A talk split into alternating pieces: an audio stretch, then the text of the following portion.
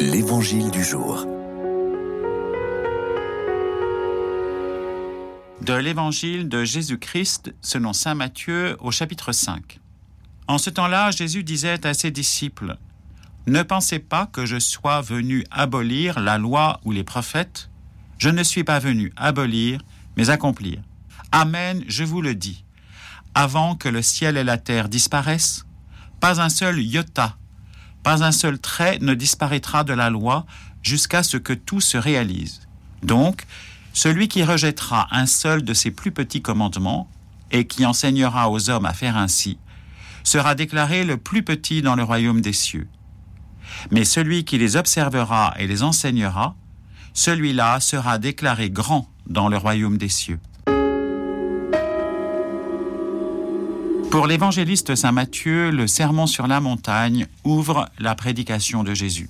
Après avoir énoncé les béatitudes, il commence son grand enseignement sur la loi par cette phrase sibylline Je ne suis pas venu abolir, mais accomplir. Le premier mot à retenir est ce je.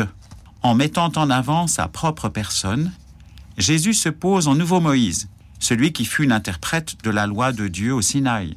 La loi à l'époque, vient en réponse au salut que Dieu a donné en sauvant le peuple de l'esclavage.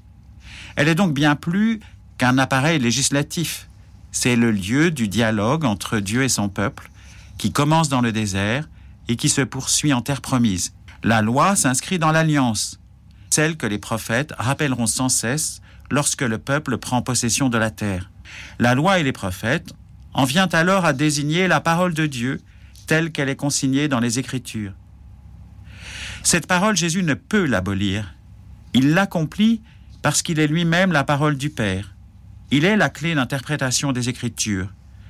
Pour celui qui veut devenir grand dans le royaume des cieux, la première chose qui importe est donc d'entrer dans la connaissance intérieure de Jésus-Christ, car il a une manière bien à lui d'accomplir les commandements.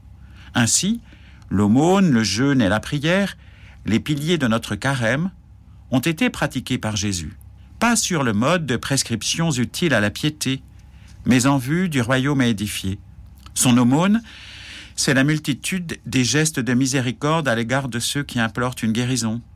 Son jeûne, quarante jours, pour déjouer le tentateur, s'exerce en vue d'accomplir sa mission de salut à l'égard de tous les hommes. Et sa prière est une dépossession constante de ce qu'il est et de ce qu'il fait pour l'offrir au Père qui voit dans le secret. À chacun de nous d'être inspiré par cette pratique humaine du Verbe en personne.